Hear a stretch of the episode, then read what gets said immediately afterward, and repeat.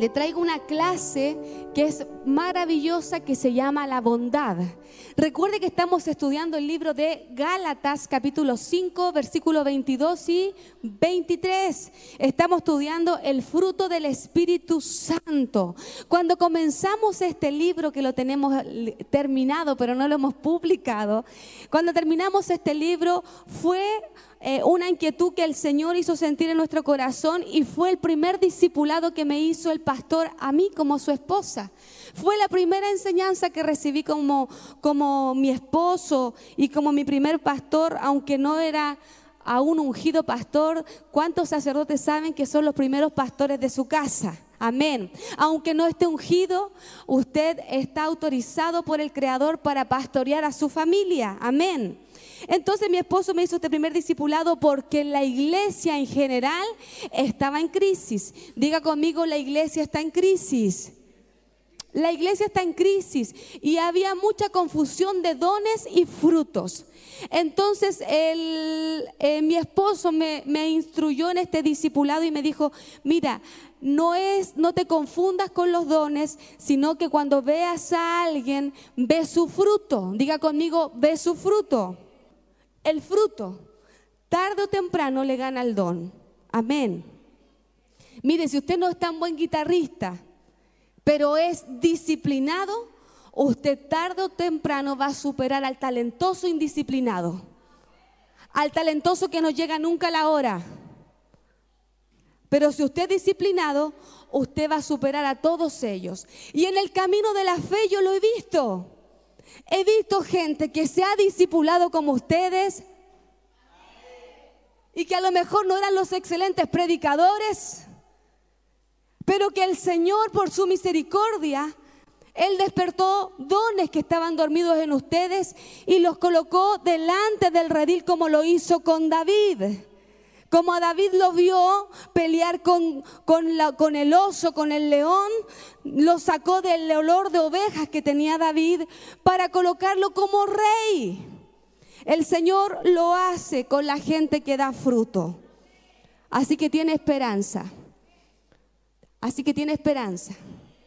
La bondad, ¿qué es la bondad? En el término griego, la bondad se escribe agatosune con TH, va a salir pronto en pantalla. ¿Por qué veo el término griego? Porque estamos hablando del Nuevo Testamento. Y el Nuevo Testamento se escribe en griego. Es por eso que hay que ir al, al, significado original para saber qué significaba la bondad que hablaba Pablo cuando enseñaba del fruto del Espíritu Santo. Y Pablo dice que eh, que, el fruto del Espíritu Santo tiene nueve características porque no son los frutos, sino que es el fruto. Y la bondad que significa o que, o que se escribe en términos griegos, agatasune, tiene tres significados.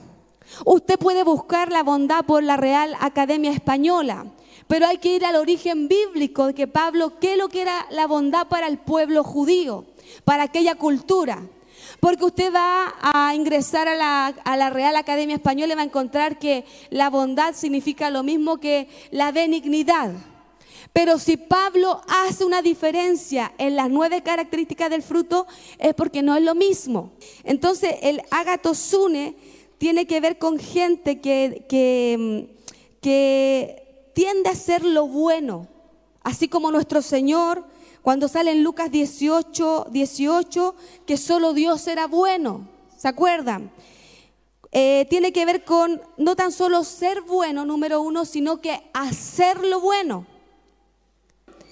Y hay gente muy buena, pero el ser bondadoso no significa contener con ser bueno solamente, sino que hacer el bien. Ser tiernos de corazón o generosos. El bondadoso no tan solo es bueno, sino que también es generoso.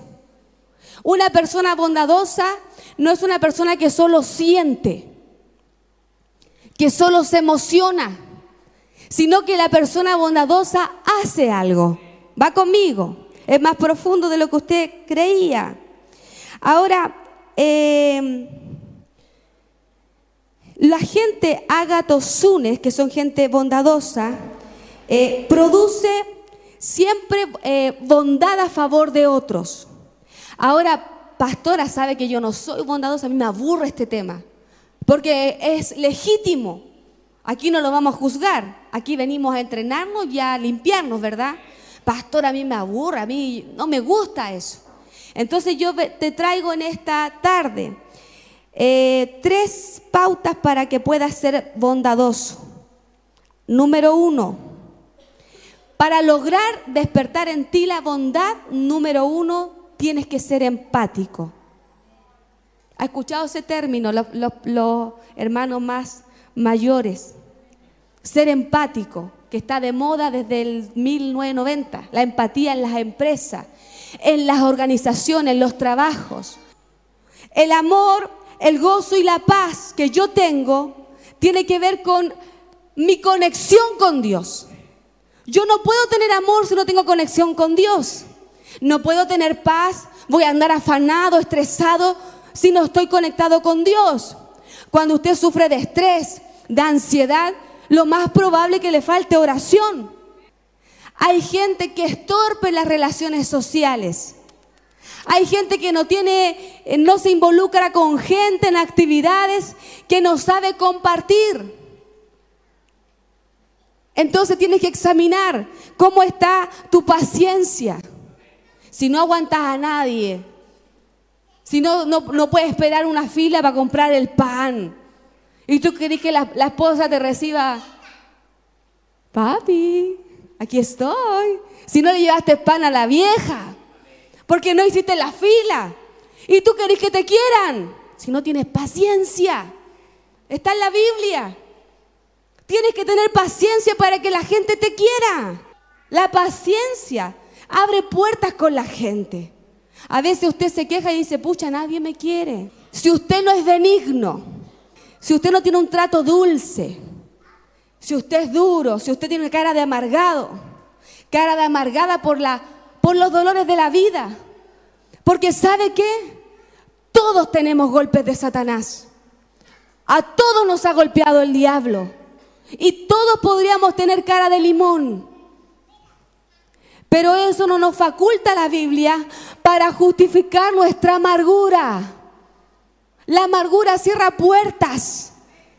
Usted quiere estar lleno de amigos o de gente que le invita a los cumpleaños y hasta la familia se le aleja. Y sabe que esto tiene que ver con algo espiritual, pero de usted. Porque usted Quizás le falta benignidad. Pastores, ¿qué, ¿qué, es la benignidad a diferencia de la bondad? La benignidad es tener un trato dulce. La bondad puede generarse sin ese trato. Que si usted no es bondadoso, ¿quién va a querer acercarse a usted? Mire, usted puede ser pesadito incluso. Puede ser que usted no sea tan benigno. Puede ser que usted sea más duro, los hombres también son, tienen ese temperamento y está bien, porque sería raro ver a hombres así, ¿cierto? Son más fuertes, son legendarios, son más rudos. Pero usted, que si tiene ese temperamento que le cuesta, igual tiene que desarrollar el trato amable, gentil. Pero si le cuesta tener ese trato, empiece por ser bondadoso. La bondad abre puertas, aunque seas medio pesado. Pero si eres conocido como un hombre o una mujer generosa, bondadoso, vas a tener muchas puertas abiertas. Y no le crees al diablo, no le creas que la gente se te acerca por interés. Porque si tú le estás diciendo a tu esposa, a tu esposo, de que la gente te quiere por interés, pucha, déjame decirte que el diablo está hablando por, por medio de ti. Porque sabes que no importa lo que la gente piense, lo que importa es lo que Dios piense de nosotros y que Él nos califique bien. El que se encarga de bendecirte a ti no es la gente. Cuando coloques la mirada en la gente, lo más probable es que te hayas corrompido. Pero el que te bendice directamente a ti es Dios. No son los pastores, no son los hermanos, no es tu jefe. Dios usa a tu jefe. Dios usa a la gente que te está trayendo bendición, pero es el Señor. Hay gente que la fe la alcanza para que el otro le traiga la provisión que no está mal. Pero este año tú tienes que crecer en fe y ya no mirar al hermanito que te traiga la bendición o al familiar, sino que empezar a mirar a Dios y tu fe va a crecer y tu fe va a aumentar y también tu integridad. El que te bendice a ti es Dios y vas a crecer de nivel y va a recaer sobre ti el ministerio y el poder de hacer riquezas. Cuando dejes de ver a la gente y ve a Dios, al Creador. ¿Cómo puedo ser bondadoso? Sé empático. Ponte en el lugar de, o del otro. Ponte en el lugar de, de la persona que quiso renunciar al sistema de esta vida y vive en las calles como mendigo. ¿Cómo, cómo puedo ser bondadoso? Trata de pensar y de sentir y de ponerte en las emociones del otro. La iglesia no puede ser una iglesia egoísta ni una iglesia indolente. Porque la indolencia es que no me importa lo que está pasando. No hago nada. Pero te digo algo, el no hacer nada para el reino de Dios también es un delito. Sabiendo hacer lo bueno y no lo haces.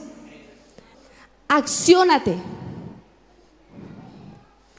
La bondad no es solamente un hermoso sentimiento. Uy, bueno, yo tengo, voy a, reírme de mí misma. Uy, quiero hacer un proyecto misionero en el África. Sí, me gustaría hacerlo. Algún día lo voy a hacer. La bondad no es eso. Eso es un sentimiento bueno, bonito. Pero la bondad lleva acción. Bueno, esto es un proyecto grande, entonces para eso armo la fundación. Para eso me preparo económicamente y armo una empresa. Y voy en esa etapa me convierto en empresaria. Ah, pero Dios antes de llegarme a África me llevó a levantar una iglesia misionera en Santiago. Entonces el don misionero está, pero se está cumpliendo en Chile. Ya pronto llego al África. Me acciono, que no es tan solo un sentimiento, ah, un sueño de niña, sino que es una realidad que voy caminando en pos del cumplimiento. ¿Va conmigo? Entonces, ¿cómo puedo ser bondadosa? O bondadoso, ponte en el lugar del otro, po.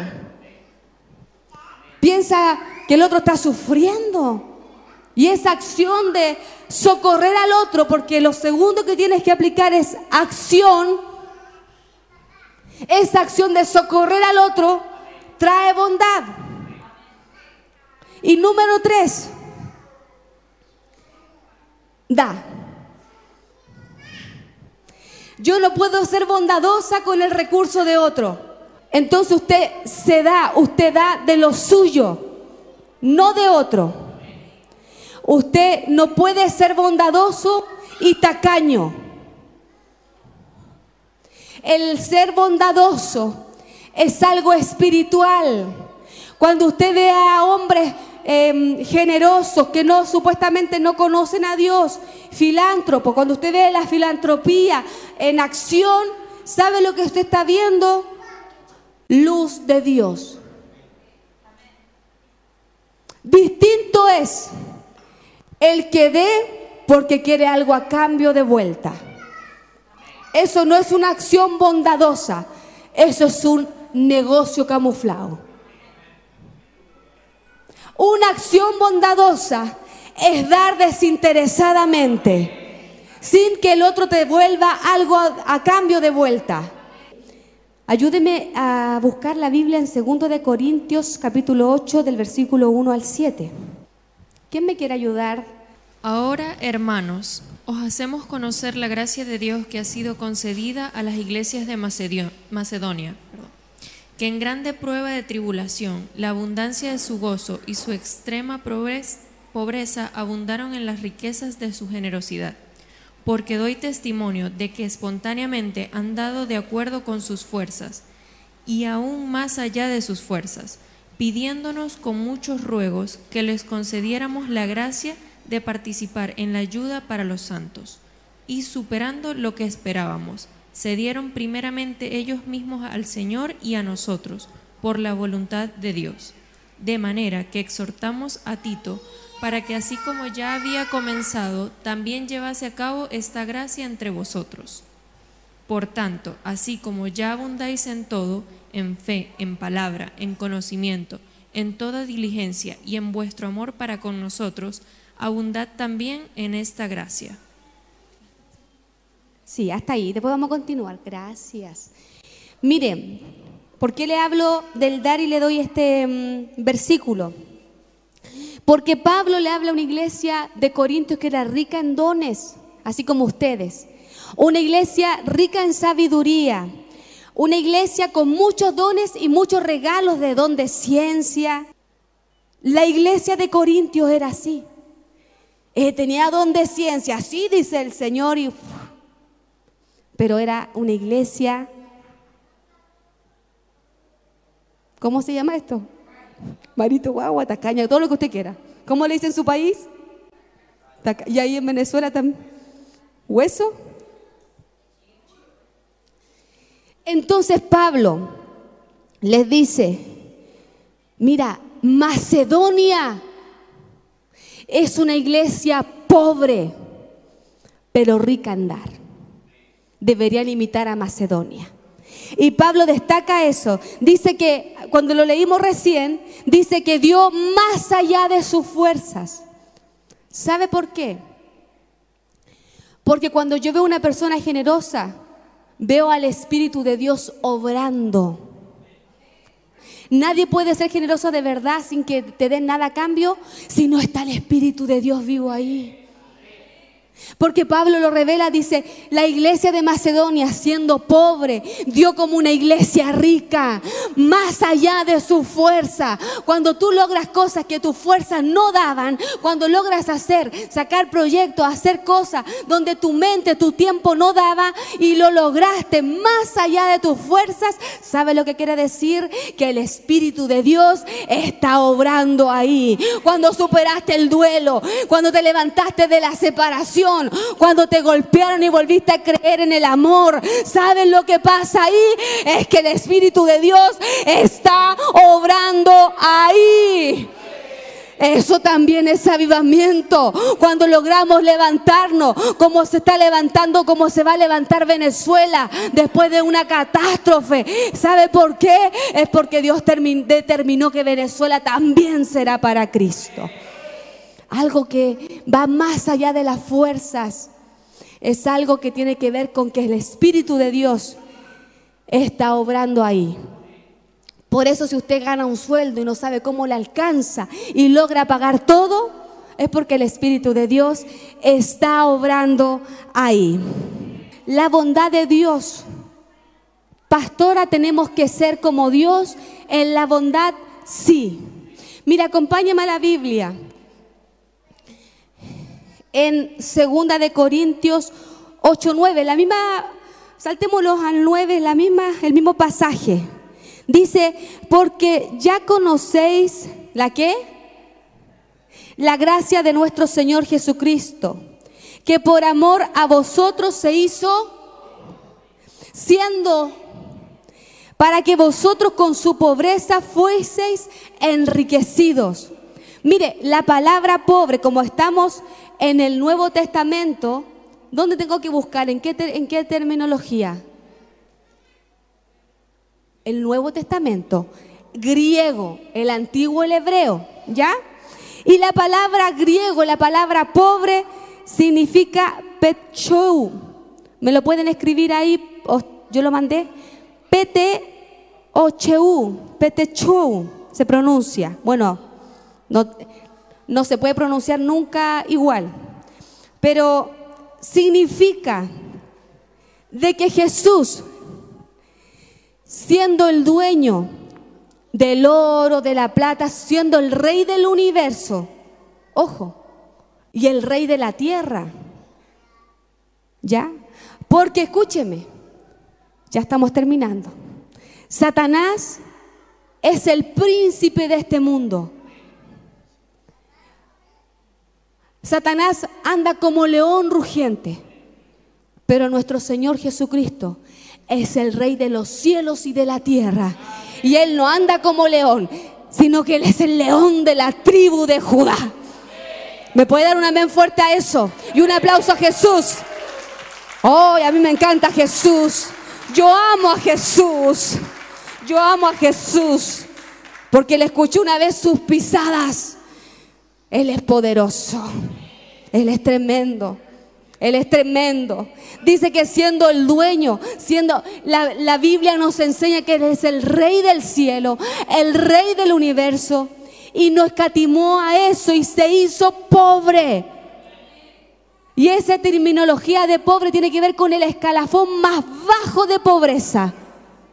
Tiene que ver con la pobreza de por diosero. Tiene que ver con la pobreza de la clase E, D acá en Chile el estrato social que empieza en el ABC1 y termina en el E, el más pobre, el que el indigente, el que vive en la calle, se hizo a ese nivel de indigente para que nosotros fuéramos, fuéramos enriquecidos. Entonces usted tiene luchas con eso, usted no lo entiende, aún tiene lucha. ¿Y sabe el problema, mi amado hermano? Que lo que usted cree es lo que usted vive. Te estoy dando una perla del Señor. Lo que tú crees, lo que tú vives. Por eso Jesús dice, ¿lo crees? Que sea como tu fe. ¿Tú crees que vas a tener un parto sin dolor? Yo lo creí y lo tuve. Y cuando yo oro por mis hermanas, yo no le digo, no es místico. No oro y que le traspaso la unción. Le hablo la palabra eh, me, hago, me hago, quiero que ella entienda la palabra, quiero que ella crezca en fe. Y cuando crece en fe, oramos para que también ocurra en ella. Porque lo que tú crees es lo que tú vives. Estamos viendo la bondad de, de Dios para finalizar. Número uno, su entrega fue total, fue integral la entrega del Señor. Número dos, la bondad de Dios es una inversión al corto, al mediano y al largo plazo. Alguien búsqueme Proverbio 11, 17. Alguien de acá búsqueme Proverbio 19, 17. Y alguien de atrás búsqueme Gálatas 6, 9. ¿Qué me ayuda con el Proverbio 11, 17? A su alma hace bien el hombre misericordioso, mas el cruel se atormenta a sí mismo. Estamos viendo que la bondad de Dios es una inversión al corto plazo. Lo voy a leer en la NBI. El que es bondadoso se beneficia a sí mismo. El que es cruel a sí mismo se perjudica. Mira, hay, una, hay un término bíblico, un principio espiritual que dice que con la vara que mides serás medido. Mira, hoy estamos jóvenes y con fuerza la mayoría. Y, los que están pasados de los 60 tienen fuerzas todavía. Pero el día de mañana alguien va a tener que sacarnos a pagar la cuenta. ¿O usted cree que siempre va a ver, va a ver las teclas del computador? ¿Usted ha pensado en su vejez? ¿Usted ha pensado en qué va a cosechar? ¿Qué sembró en su vida? Si va a terminar como vieja pesada, viejo pesado solo. Lo que dice el proverbio es muy sabio. El que es bondadoso se beneficia a sí mismo. No importa que te digan siempre bendice y a ti nadie te regala ni un chocolate. No importa. Usted se beneficia a sí mismo porque es un principio espiritual. Aunque usted no crea en la ley de gravedad, si yo arrojo algo ahora se va a caer. Por eso hay gente que aunque no conozca mucho a Dios, tiene más frutos que nosotros. ¿Por qué le digo esto? Ya con esto estoy terminando. Porque hay que ser doblemente agradecido. Recuerda que esta triada tiene que ver que no seas torpe con la gente. Capaz que si alguien sufre de esto, diga, me da lo mismo, caerle bien a la gente o no. Pero eso no está bien. Es bonito que los hermanos se amen, a Dios le gusta. Entonces, recuerda que si eres bondadoso, abre, esto abre puertas. Que no tan solo seas egoísta y pienses solo en ti, sino que pienses y te pongas en el lugar del otro. Acciona y demuestra que el Espíritu de Dios está obrando en ti. Porque recuerda, el don es un regalo, más el fruto de Dios en nosotros es una, es una victoria. Ahora acompáñeme con el proverbio 19, 17. ¿Quién me lo vio? En la versión TLA dice, prestarle al pobre es como prestarle a Dios. Y Dios siempre paga sus deudas. Si usted le presta a un pobre que nada le puede dar, tranquilo, porque está invirtiendo en el banco de Dios. Y el banco de Dios no se tarda en pagar. Él paga más al mediano plazo que al largo plazo. Mira, y si todavía no ves la bondad, no, no ves, has puesto en práctica esto y aún no prosperas como tú lo deseas, como, como tú esperas que sea tu ofrenda recibida, aún estás en eso esperando, no nos cansemos pues de hacer el bien, que a su tiempo cosecharemos lo que hemos sembrado, pero ojo, no te desmayes, no te duermas, no te canses. Mire, yo que soy una ofrendadora ya de hace más o menos 12 años, hay momentos que uno se ve cansado porque uno no ve la bendición que uno espera ver. Pero la Biblia, cuando nos pasa eso, el Espíritu Santo nos recuerda que no nos cansemos de hacer el bien, porque va a llegar la cosecha de Dios para nosotros. Va a llegar la cosecha de Dios en algún momento. Es por eso que la Biblia dice que a causa de la maldad de la gente el amor se enfriará. ¿Y por qué le digo esto? Porque si Dios usó a alguien para bendecirte, tenemos que ser doblemente agradecidos con Dios y con la persona que Dios usó. Y así matamos lo que se genera en este mundo, que a causa de la maldad, de la crueldad de la gente, uno se enfría y uno no quiere sembrar más, porque aunque uno haya sembrado en mucha gente, a veces la gente paga mal. Sí, a veces la gente falla, la gente a veces es cruel, pero sabes que el proverbio me dice que el que paga la llamada, el que paga la ofrenda, no es la gente, sino que es Él. Y Él no paga mal. Él paga bien. Así que cuando vengan esos pensamientos, recita este versículo y apréndetelo de memoria. No nos cansemos pues de hacer el bien. No nos cansemos del camino de la santidad. No nos cansemos del dar, del sembrar, porque a su tiempo cosecharemos si no nos damos por vencidos. La bondad de Dios cuida de ti. Él es muy bondadoso. Uf, hay muchos ejemplos en la Biblia de su bondad. Te vengo a sacudir de las mentiras de este mundo. Te vengo a sacudir de las mentiras de Satanás. Te vengo a sacudir y a decirte todo es temporal. Sigue creyendo. No te canses de ser la buena de tu casa. No te canses de ser la bondadosa de tu familia. Que a su tiempo cosecharás si no ha desmayado.